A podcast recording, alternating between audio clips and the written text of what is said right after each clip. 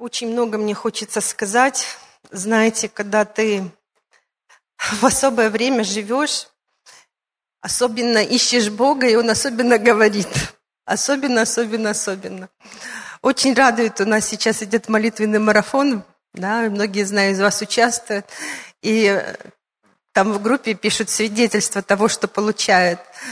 И очень радует, и сердце вот просто, знаете, как принимает, потому что каждый, обращаясь к Богу, получает какое-то откровение, и это откровение, оно э, созидает всех нас, как тело. Оно поднимает нас на, уровень, на новый уровень веры, новый уровень понимания, исцеления всего, и всего-всего, что нам необходимо. И мы нужны друг другу. Мы нужны, потому что все мы части одного тела. И каждый должен в этом теле э, служить свою меру и быть тем, кем он должен быть. Да, если мы представляем тело, э, там и почки есть, и сердце есть, и глаза, и э, уши, и ноги, все, пальцы, реснички, вот все-все есть. О некоторых, может быть, частях тела мы даже и не знаем. Но они работают, они функционируют на созидание всего тела. Вот так и мы с вами. И это угодно Богу. У меня сегодня послание, которым я должна поделиться. Я его уже проповедовала, вы знаете, у нас 2 плюс 2, да, я его уже проповедовала три недели назад. Но вот сердце все равно, знаете, что ты же получаешь что-то новое. Поэтому мне хочется сначала поделиться одним местом Писания, которое вот особенно горит. А потом пойдем туда по плану. Хочу вам прочитать Римлянам 12 главу оно у нас такое особенное место, которое мы часто-часто-часто цитируем. Но вот в этот раз мне выпрыгнуло одно такое словосочетание, и хочу на нем сделать акцент. Прочитаю несколько стихов, вот даже о том, о чем я с вами сейчас, э, сейчас говорила. Каждый для себя что-то увидит свое. С первого стиха, 12 глава, с первого стиха. «Итак, умоляю, братья». Павел пишет церкви. Умоляю вас, братья, милосердием Божьим, представьте тела ваши в жертву, живую, святую, благоугодную Богу для разумного служения вашего.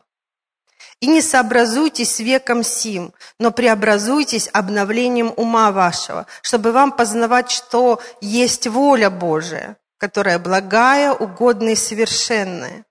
Я по данной мне благодати всякому из вас говорю, не думайте себе более, нежели должно думать, но думайте скромно, по мере веры, какую каждому Бог уделил. Ибо как в одном теле у нас много членов, но не у всех членов одно и то же дело. Так мы, многие, составляем одно тело во Христе, а порознь один для другого члены. И как под данной нам благодать имеем различные дарования, то имеешь ли пророчество – пророчество по мере веры.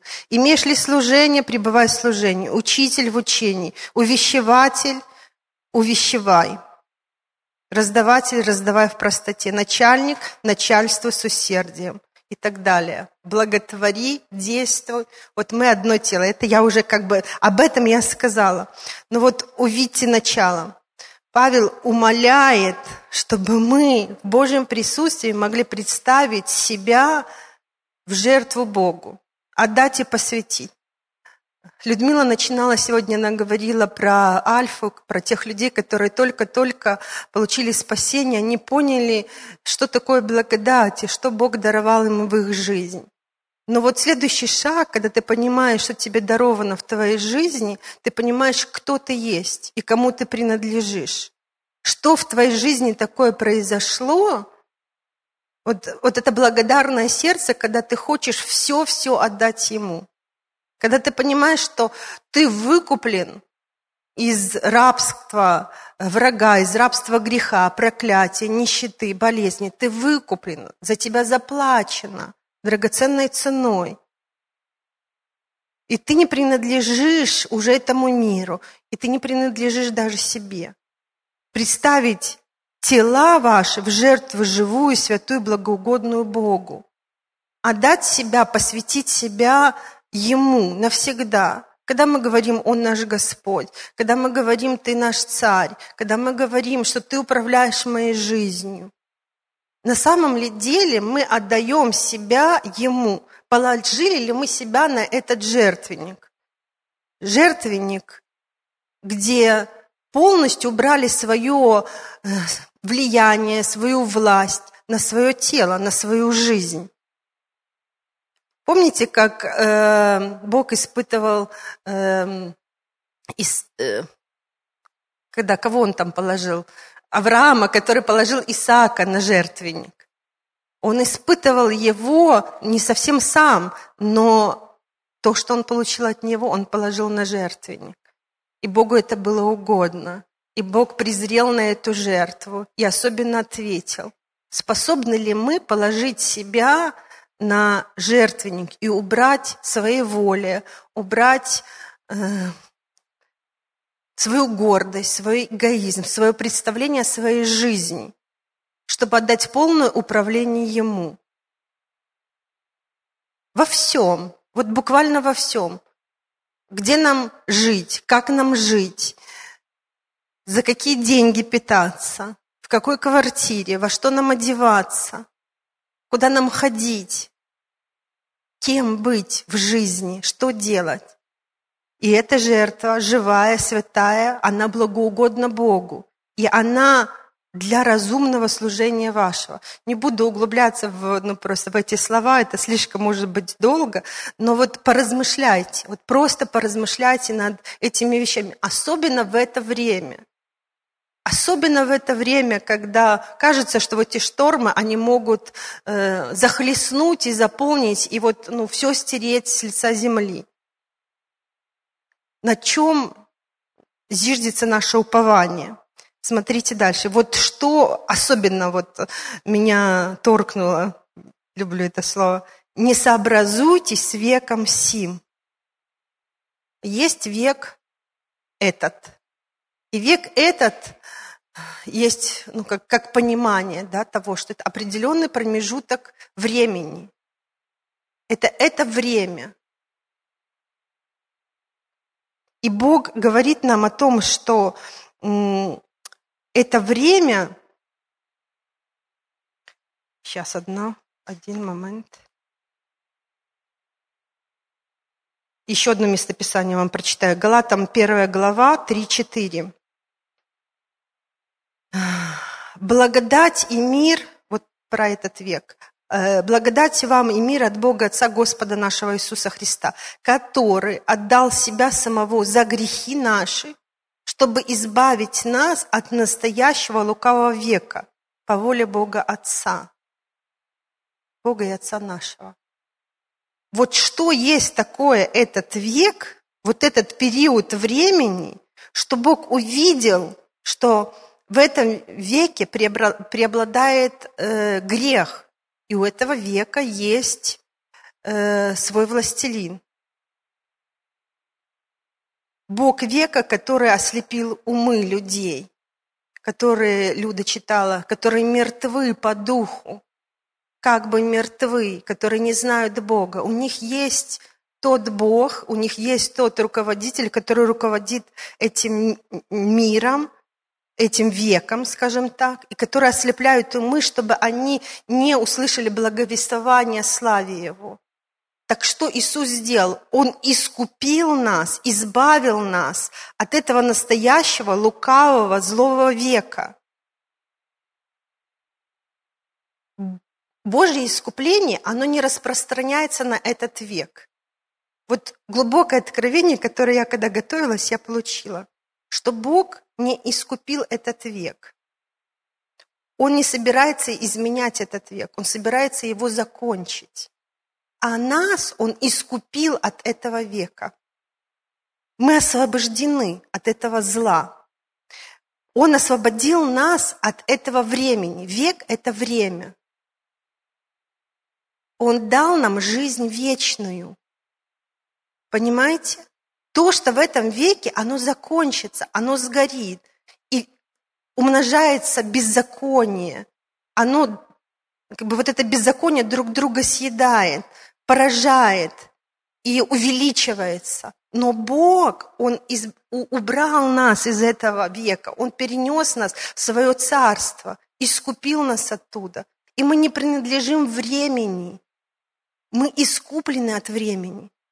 Дальше в этом местописании идет «преобразуйтесь обновлением ума вашего». Нам важно понять в своем уме, кто мы такие и от чего мы искуплены.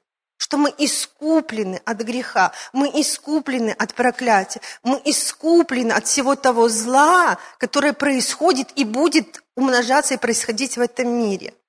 Можем ли мы этим жить? Нам надо выйти своим мышлением оттуда, в Царство Божьего, в Царство Божие, в Его принципы, в Его радость, в Его насыщение. Когда мы в этом месте находимся, когда мы поклоняемся Богу, мы переключаемся, вы же чувствуете. Насыщение приходит, радость приходит. Ты подключаешься к другому источнику. Но Бог говорит, не сообразуйтесь веком сим, не живите этим веком. А живите Царством Божьим. Бог дал нам это. Он еще раз, что Он искупил нас от этого времени. Он дал нам жизнь вечную. И для нас жизнь на земле не закончится. Мы плавно перетечем в другую неземную жизнь. Да, тела наши изменятся, и тела здесь наши изменяются. Материальное, физическое. Но душа наша и дух наш мы перетекаем с этим. Все, что мы приобретем здесь, нашим преображением нашего ума, мы это возьмем туда. И с этого мы будем строить дальше, мы будем развиваться дальше. Позвольте Богу вкладывать свои откровения на этом другом уровне. Евреям 4 глава, э, 6. Там немножко контекст другой, но вот я хочу тоже вам показать, что вкусивших дара небесного, сделавшихся причастниками Духа Святого, вкусивших благого глагола Божия и сил будущего века. Мы с вами, как дети Божьи, мы приобщились, мы вкусили вот этого небесного через Духа Святого, через Его Слово. Мы вкусили благих глаголов Божьих и сил этого будущего века. Как нам переводить свой взгляд на это земное, то, чем живет этот мир? Нам надо перевести свой взгляд на духовное, на Божье Царство. Нам надо научиться Его принципам. Надо, чтобы наш разум преображался, и чтобы мы могли жить этими принципами. И тогда мы не будем бояться, тогда мы будем защищены, тогда мы будем понимать, кто мы. Тогда мы будем использовать ту власть и силу, которую даровал нам Господь. Бог хочет нас преображать и менять нас образ мышления, а потом и образ жизни. И важно, как мы думаем сегодня. О чем мы думаем, чем мы питаемся. Ну, вот это одно из последних откровений. Поразмышляйте, не жить этим веком. А теперь то, что я должна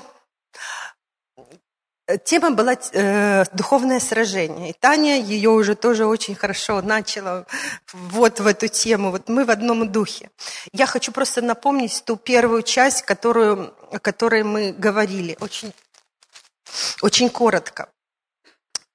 Духовное сражение, мы говорили с вами о том, делали как бы, акцент на том, что церковь – столб утверждения истины – но есть конфликт Божьего Царства с тьмой.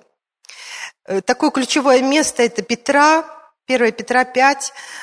«Трезвитесь, бодрствуйте, потому что противник ваш, дьявол, ходит, как рыкающий лев, ища кого поглотить. Но вы противостойте ему твердой верою, зная, что такие же страдания случаются с братьями вашими в мире». Мы говорили с вами о том, что вот этот вселенский конфликт между царь, Царством Божьим и этим противником. Мы должны понимать, кто он такой. Кто наш противник, откуда он взялся. Что он был помазанным херувимом, он был э, приближен э, в Божье поклонение, особенным был, но возгордился, взбунтовался и пошел войной против Бога. Мы говорили о тьме, что это как царство, как, или как структура высокоорганизована, высокоорганизована, структурирована. Но оно держится страхом вот этого врага, потому что это его сущность. Э, ему, когда он был низвержен с неба, он увлек за собой треть э, ангелов, которые стали его слугами и вошли в эту структуру. Реальные духовные существа, которые могут действовать в обоих мирах, духовным и земным. Они обладают разумом, волей, эмоцией, но у них нет земного материального тела. Это бестелесные существа. Мы говорили о том, что штаб-квартира этого, этой тьмы, она располагается в Поднебесье, как таковое второе небо. Промежуточное, где он назван князем, господствующим в воздухе. Основное поле битвы – это ум человечества, где как раз-таки совершается этот конфликт. Война ведется в умах. Там, где сатана может строить твердыни, где он может удерживать людей от познания истины где он может ослеплять умы. Мы с вами уже читали это местописание. Второе Коринфянам, Бог века сего ослепил умы, чтобы для них не воссиял свет благовествования. Главное оружие сатаны – это ложь, клевета, обольщение, обвинение, страх. И он очень мощно использует для того, чтобы приносить замешательство, чтобы люди погружались в эту суету, чтобы они погружались в ложь, чтобы они погружались в страх. И это все происходит в голове. Он клеветник, он обвинитель, он соблазнитель, и он все это использует против людей. Но мы знаем, и мы глубоко стоим на этой истине, что Иисус, Он одержал победу над сатаной. И мы искуплены Его жертвенной кровью. Мы искуплены полностью и навсегда. Вот это главная ключевая мысль, которую мы должны в своем духе утвердить. Мы искуплены полностью и навсегда. Хочется мне прочитать, ну, хотя бы несколько мест Писаний прочитаю, чтобы вот подня, ну, как бы поднялась эта наша вера, утвердилась. Колоссянам 2 глава 13-15. Люда читала. Когда мы были мертвы во грехах и в необрезании плоти вашей, оживил вместе с Ним.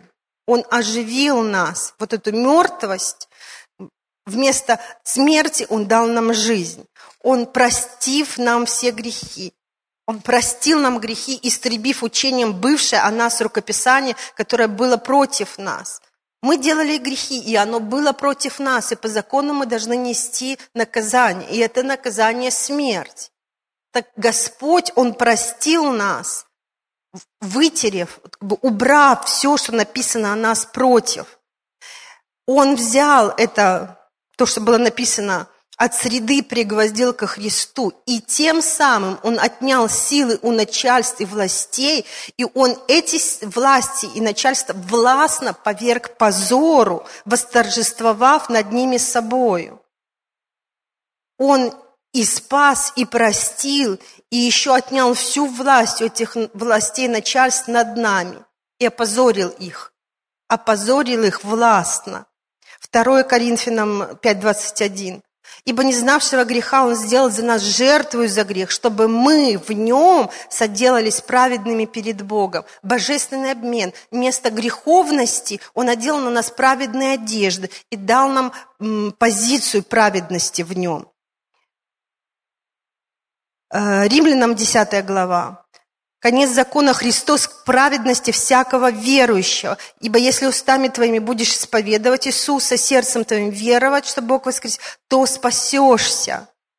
Спасение Он нам дал, избавление Он нам дал. Еще Колоссянам э, избавил нас от власти тьмы, ввел в царство возлюбленного Сына Своего. Вот это то, что мы уже много-много утверждаем. Избавил от власти тьмы. В грехах, когда мы были, мы были на территории этой, этого века и этой тьмы, где царствовал Бог этого века. И Он управлял, Он манипулировал через грех, через ослепленный наш ум, через твердынь. Но Бог избавил нас от этой власти и перевел нас в другое царство, где есть Его власть над нами. В Иисусе мы имеем искупление кровью Его, прощение грехов – и вот какие плоды победы Иисуса мы имеем? Он простил нам грехи. Он искупил грех, заплатив за нас кровью Своею. Он за нас заплатил. Не мы понесли наказание, а Он это наказание понес вместо нас. А прощение нам дал, чтобы мы несли вину и стыд за соделанное. Простил, значит, забрал вину и забрал стыд, который мы несли внутри себя. Искупил, дал спасение, отнял силу у врага, восторжествовав над ним, опозорил врага, дал нам жизнь вместо смерти. Он нас оправдал, дал нам позицию, позицию праведности и оправдания своего. Он избавил нас от власти тьмы. Он не зверг и победил клеветника, клеветавшего день и ночь на нас. И Он вел нас в царство свое возлюбленное. Что сделал Иисус для нас? Он лично победил сатану. Он на кресте победил сатану для нас. Ему эта победа не нужна была, но ему нужна, нам нужна была его победа на кресте. И он показал это поражение. И теперь мы ответственны демонстрировать эту победу, как его дети, как его э, тело, которое принадлежит ему, которое он одержал. Мы должны проявить эту победу Христа. 2 Коринфянам, 2 глава 14. Благодарение Богу, который всегда дает нам торжествовать во Христе и благоухание познания себя распространяет нами на всяком месте. Мне так нравится это место. Дает нам торжествовать во Христе. Торжество, праздник, демонстрация победы. Он нам дает нести и демонстрировать Его победу в радости, в хорошем смысле гордости, достоинства. Он дает нам нести Его знание. И позна... благоухание, вот эта вот атмосфера, э, запах, вкус, энергия, сила, познание о себе распространяет нами, нами распространяет. Туда, куда мы идем, мы распространяем Его силу, Его благоухание, Его атмосферу. Это наша ответственность. По-другому эта атмосфера в мир не придет. Вот еще одна главная задача. Мы-то избавлены из царства тьмы. Какая наша сейчас задача как церкви?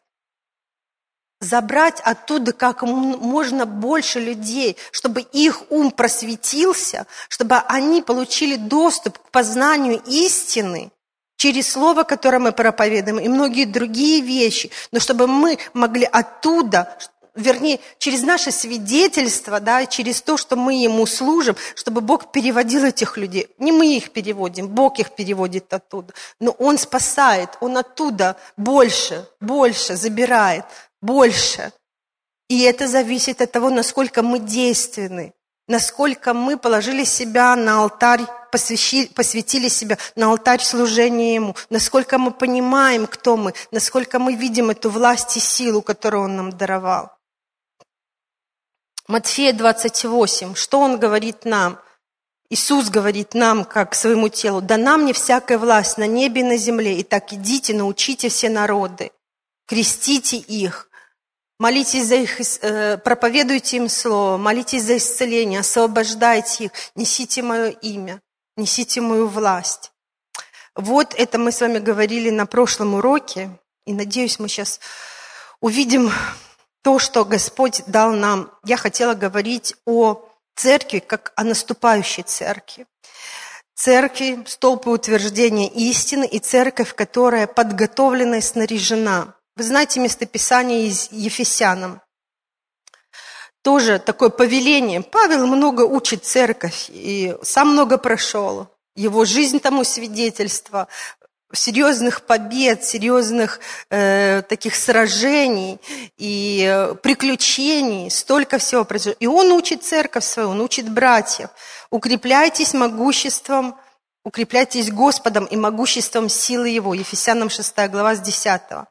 Облекитесь во все оружие Божие, чтобы вам можно было стать против козней дьявольских. Нам нужно все оружие, чтобы мы могли воевать чтобы, как Таня говорила сегодня, стоять на этих баррикадах и э, сопротивляться, и не только сопротивляться, но и наступать.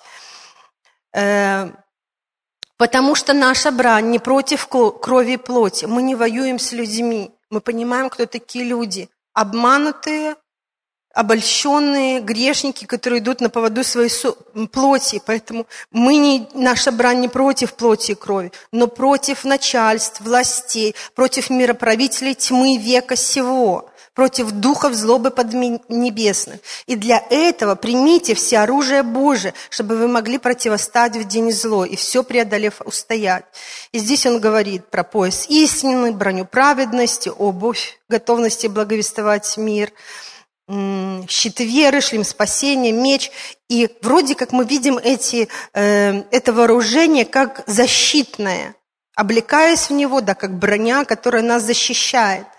Но вот в Коринфянам 2 главе 10 стих он говорит про оружие, воинствование наше не плотские, но сильные Богом на разрушение твердынь, наступательное.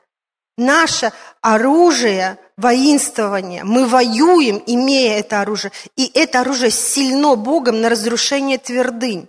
Что мы делаем этим оружием? Мы не спровергаем замыслы, всякое превозношение, восстающее против познания Божия. Пленяем всякое помышление в послушании Христу. Наступательное оружие. Мы говорим про войну в разуме, про эти твердыни – которые, которые мы имеем внутри себя, как мы принимаем себя, как мы принимаем другой, э, других людей, вообще этот мир, чем он построен. И вот эти замыслы, которые хитро сплетенные, э, плетет вот этот обольститель, закладывает в нас раз, через разные-разные вещи. Так вот, этим оружием, которое Бог дал нам, мы разрушаем. Мы разрушаем замыслы, мы сокрушаем твердыни всякое помышление, чтобы люди просветились к познанию Бога. И мы в том числе, мы в первую очередь. Когда мы имеем это откровение, мы можем этим откровением делиться. И вот что это за наступательное оружие?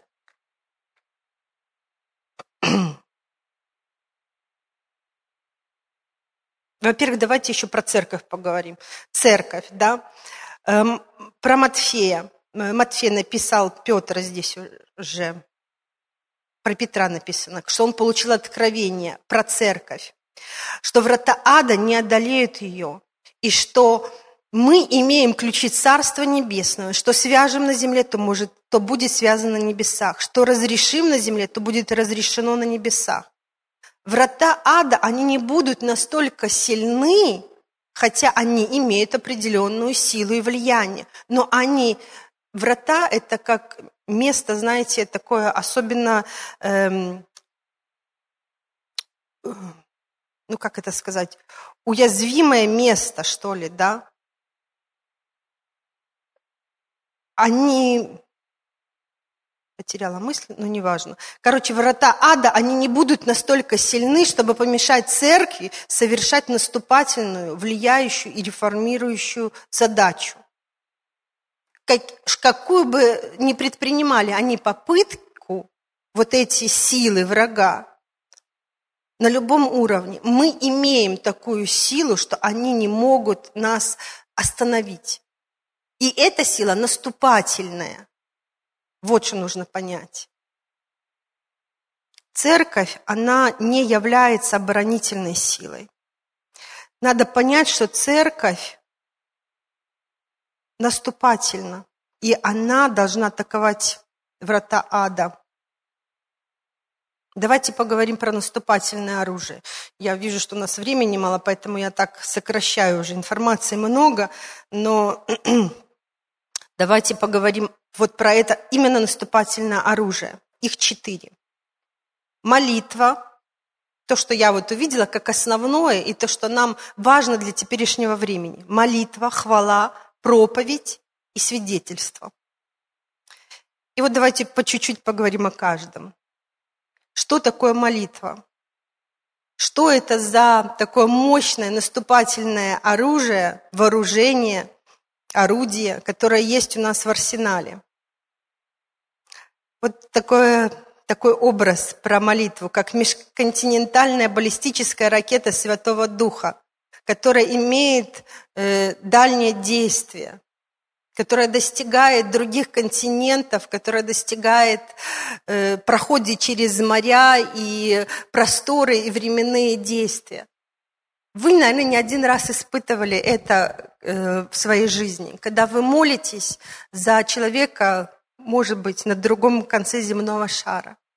И в это время, когда вы молитесь, когда вы высвобождаете слово, когда вы высвобождаете какое-то провозглашение, это касается жизни человека, и он в это время именно получает исцеление. Было в вашей жизни такое? Я уверена, что было. В моей жизни было. Я слышала множество свидетельств таких, когда э, вот именно это достигает точки. Я знаю, Диму очень часто, ну, в последнее время он как-то не делился, но вот знаю много свидетельств, когда он говорил, стою на остановке, и вдруг у меня такая картинка перед глазами. Э, этот аппарат, где сердце, не знаю, как он называется, да, вот показывает, как оно бьет. И вдруг раз, и прямая линия, и звук такой. Я просто вижу этот аппарат. Да, Дима? И ходатайство, что делает Бог? Он побуждает на ходатайство. Я, говорит, начинаю молиться. Я не знаю ни что за человек, ни где он находится. Я высвобождаю молитву ходатайства за этого человека, чтобы Бог э, воскресил, чтобы дал жизнь. И молиться до тех пор, пока снова не пошла вот эта вот э, э, линия.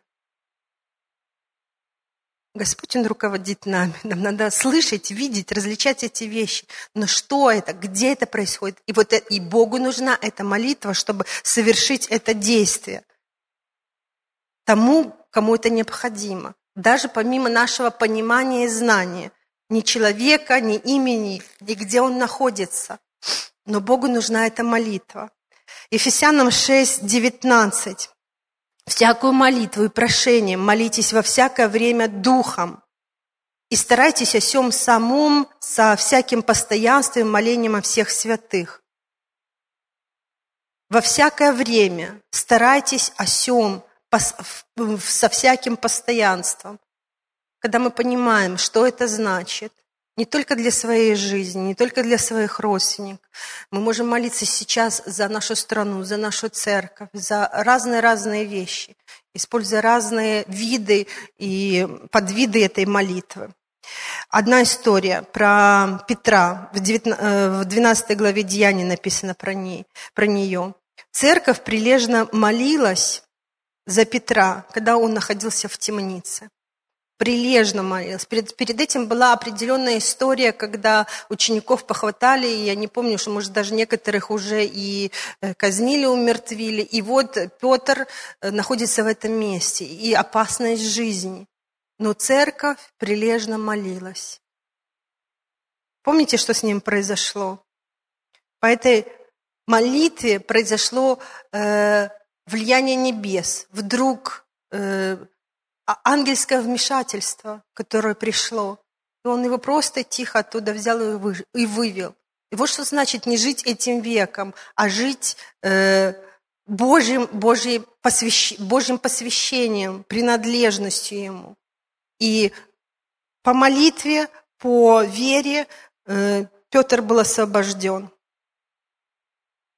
произошло Божье чудо. Еще одна интересная тоже история, ну, просто вам ее скажу. Даниила, 10 глава.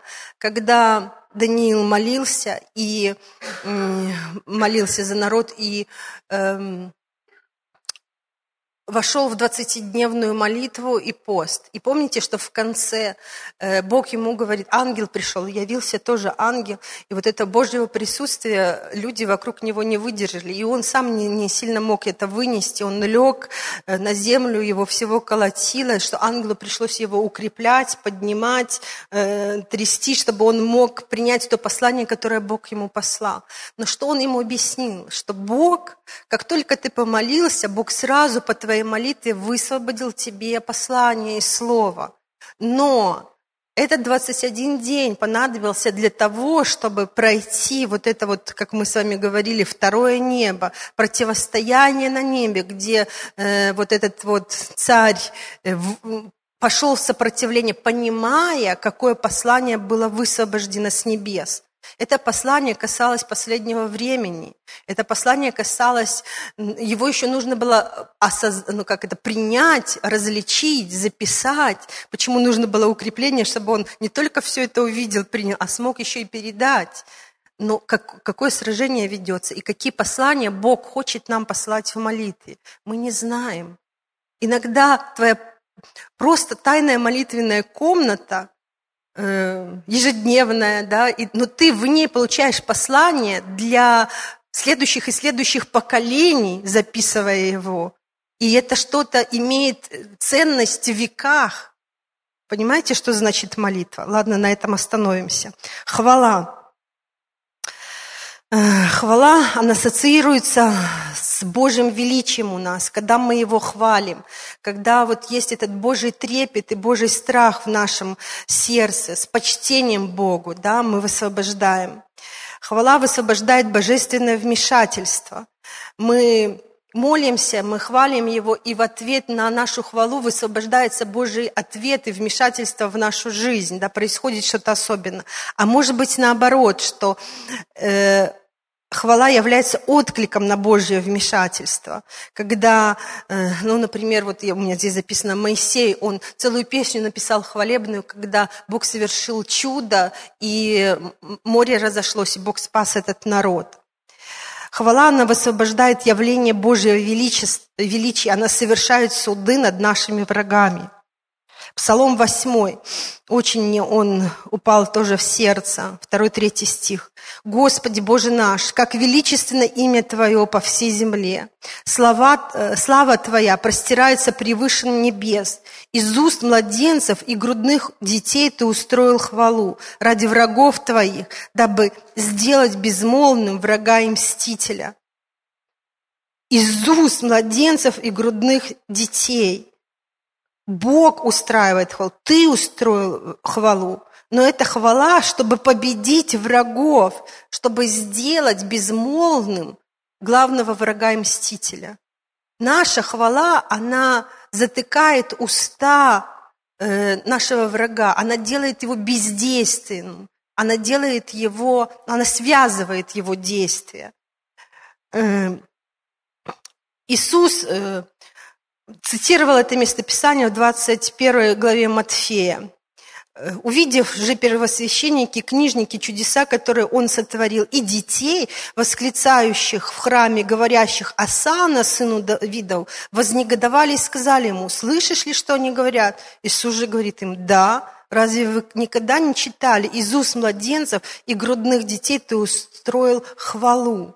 Есть еще параллельные места, где написано «силу» вместо слова «хвала». Хвала – это источник силы, и уста – это канал для высвобождения этой силы. Бог использовал уста, когда творил землю. И Он говорил, что наши уста имеют э, великую силу. Они созидают, но они могут и разрушать. То есть за этим стоит определенная власть, влияние. То, что мы говорим, оно потом происходит в этом, в этом мире, да, оно высвобождается. Так вот, Бог, Матфея, кстати, еще одна глава, 11 глава, он утаил, Господи, да, Иисус говорил, славлю Тебя, но Ты утаил от мудрых и разумных века сего и открыл то младенцам. И на, того, на то было Твое благоволение. Младенцы и грудные дети – это те, у кого нет собственной силы, нет еще развитых талантов, их ум еще не раскрылся, но их дух славит, их дух поклоняется самому Богу. И в этом есть великая сила.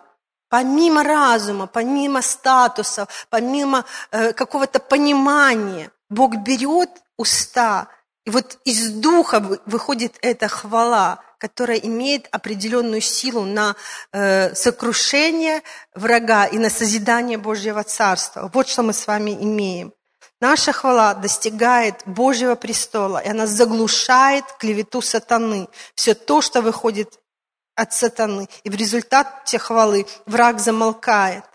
Представляете, вот мы это откровение получили, и Бог нам дал. И чем больше мы славим в разных местах, тем больше мы обезоруживаем врага. И тем больше мы созидаем Божье Царство. Нам надо больше и больше использовать это, э, этот инструмент, который дан нам Богом. Еще одно – это проповедь Божьего Слова. Тимофею, 2 Тимофею, 4 глава. Снова Павел, теперь он учит Тимофея. «Заклинаю тебя перед Богом и Господом нашим Иисусом Христом, который будет судить живых и мертвых». То есть интересно так, как бы серьез, подвел к серьезному решению. Будет судить за твою жизнь. Проповедуй слово, настой, вовремя и не вовремя, обличай, запрещай, увещевай со всяким долготерпением и назиданием – Ибо будет время, когда здравое учение принимать не будут, но по своим прихотям будут избирать себе учителей, которые льстили бы слуху и от истины отвратят слух и обратятся к басням. Но ты будь бдителен во всем, переноси скорби, но совершай дело благовестника, исполняя служение твое. Как не вовремя это слово? Вовремя для нас с вами. Бог нам говорит, Помни, что Бог будет судить нас, и живых, и мертвых. И нас уже будет судить не по спасению, но будет судить по тому, насколько мы исполнили свое предназначение, насколько мы были посвящены Ему. Вот, и этот суд будет на награду, всего лишь на награду. Разная награда будет, да, не на спасение, понимаете, что не делами мы спасаемся, но своим посвящением, с чего мы с вами начинали. Проповедуй Слово, вовремя, обличай, запрещай, увещевай, все, что ты можешь делать. Когда ты видишь людей вокруг, твое слово действенно. Зная истину, мы должны эту истину провозглашать. И мы дадим за это отчет, как служители и священники, которыми мы с вами стали, когда мы уже провозгласили Его Господом своей жизни. Мы стали не просто Его детьми, мы стали Его священниками, мы стали Его телом. Исайя 55. «Мое слово, которое исходит из уст моих, оно не возвращается ко мне тщетным, но исполняет то, что мне угодно, совершать то, для чего я его послал». «Мое слово подобно ли огню, говорит Господь, не подобно ли молоту, разбивающему скалу?» Евреям 4. Слово Божие живо и действенно, острее всякого меча обоюдоострого. Оно проникает до разделения души и духа, составов и мозгов и судит помышления и намерения сердечные колоссальная сила в Слове Божьем. Но это Слово должно выйти из наших уст. Чтобы совершить свою работу в земном действии, оно должно выйти из наших уст. А чтобы оно вышло из наших уст, мы должны его услышать с небес и должны его провозгласить. Это наша ответственность. Почему Бог говорит, что я вас за это буду судить? Но Он хочет, чтобы оно совершало своего действия. И э, результат высвобождения этого слова, он гарантирован до разделения души и духа, до судов, для де, до действий определенных. Чудеса и знамения происходят. И Слово Божье, оно обязательно достигает Божьего, э, Божьей цели. И еще одно – это свидетельство. Если мы говорили про проповедь, то она основана на Слове Божьем которое мы погружаемся, зная его. На чем основано наше свидетельство? Свидетельство, оно основано на опыте нашей жизни, на практике того, что мы прошли. Это наш личный опыт. Что в нашей жизни произошло, что свидетельствует и подтверждает Божью истину. И Бог говорит, чтобы мы становились свидетелями, свидетелями Его славы сколько всего произошло в нашей жизни. Много ли мы свидетельствуем об этом? Воздаем ли мы этим славу Ему? И наше свидетельство, как пример, оно, знаете, вдохновляет других. Оно э, ну, показывает, если у него это произошло, если Бог в его жизни так действовал, Он же любит точно так же меня, и Он может в моей жизни сделать то же самое. Мы являемся образом Его. Как Иисус был образом Отца, кто видел меня, тот видел Отца, то мы являемся образом Христа, христиане, и мы несем Его через свою жизнь. Как я люблю говорить, за нами наблюдают, нас читают, мы письмо Христово, посланное в этот мир. И люди вокруг, они ну, наблюдают, почему мы такие. Дима недавно рассказывал, э, как он там, охранник, охранник в гараже, один раз вышел меня проводить так, никому не выходит, а тут вышел с таким почтением, второй раз, третий, а потом говорит, мне хочется с вами поговорить, вот вы не такой, как вот все, вот как-то там злые, там это такие некультурные, а вот с вами хочется вот немножко пообщаться. Ну, вот повод свидетельствовать о Христе, понимаете? От нас исходит другая... Все про Диму рассказываю, про себя как-то не рассказывается. Вот. Было у нас э, одно сейчас с молодежью встреча, нас пригласили, чтобы ну, семинар провести. И мы думаем, ну, семинар про призвание, расскажем про свою жизнь. И мы как начали, два часа рассказывали, одна история, вторая, третья. Там ангелов видели, там Бог сверхъестественно избавил, там чудеса и знамения произошли, там вот где-то... Оказывается, столько всего в жизни произошло, мы сами вдохновились, вспомнили все, что столько в жизни было интересного. Дети, думаем, что они тоже вдохновились, слыша вот как бы свидетельства. И мы надо этим делиться и себя вдохновлять и других. Деяние 1.8. «Вы примете силу, когда сойдет на вас Дух Святой, и будете мне свидетелями в Иерусалиме и по всей Иудее, Самарии и до, даже до края земли». Для нашего свидетельства, для э, для жизни на этой земле Бог дал нам силу Духа Святого. Он дал нам все необходимое для жизни и благочестия. И дал эту силу внутри нас. Сверхъестественная сила Духа Святого, чтобы мы могли жить и свидетельствовать о Нем. И очень важно, чтобы мы, принимая от Бога, могли знаете, как ну, мысль делать учеников. Как бы, чтобы наша жизнь, она э, вдохновляла других становиться такими же. Не только учить, но и учить тоже. Учиться от Него, принимать. Он источник нашей сил. Мы приходим к Нему, принимаем от Него, постоянно учимся, наполняемся. Учим других, проповедуем это Слово. И учим тех, кого тоже становиться учениками. И так Царство Божие распространяется. Распространяется по этой земле. Я поняла, что у меня уже нет времени. Подводим итоги. Мы победоносная церковь. И мы церковь, призванная, вообще написано, столб и утверждение истины. Мы стоим твердо, и мы утверждаем эту истину. Стоим твердо так, что врата ада, они не могут нас одолеть. Но мы наступательная сила. И особенно в это время. Иногда нам страшно, иногда нам непонятно, иногда мы в суете, иногда в каком-то замешательстве. Но мы останавливаемся, мы приходим в Божье присутствие.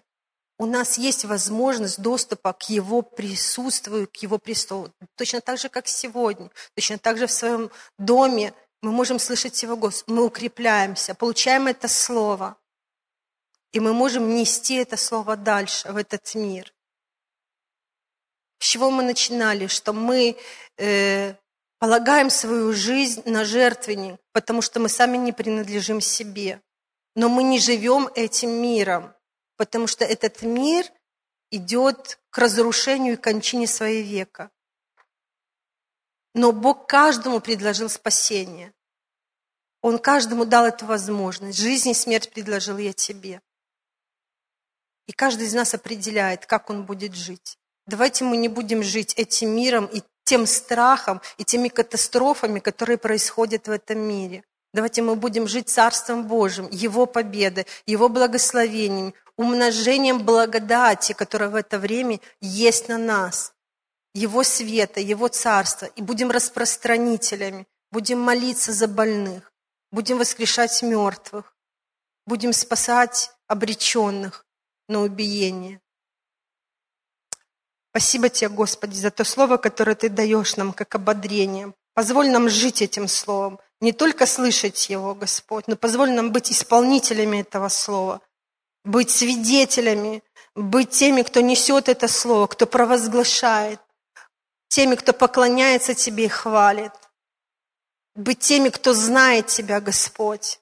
Спасибо Тебе за все, что Ты даровал в нашу жизнь. Мы знаем, что мы от макушки до подошвы своих ног мы принадлежим Тебе полностью. Не только наш дух, но и наша душа с разумом, волей нашей, с нашим посвящением и наше тело, чтобы мы были там, где хочешь Ты, чтобы мы делали то, что хочешь Ты, чтобы мы не боялись, Господь, понимая, что время это, оно над нами не властно. Даже если наши тела стареют, но мы искуплены от этого времени, тем более от этого века, от этого мира, от этой системы. И поэтому Царство Твое через нас, оно будет распространяться и расширяться. Через наши уста, через нашу жизнь, через наше свидетельство. Пускай эта слава несет Тебе славу, Господь. Люди, видя нашу жизнь, они принимают Тебя и хотят Тебя.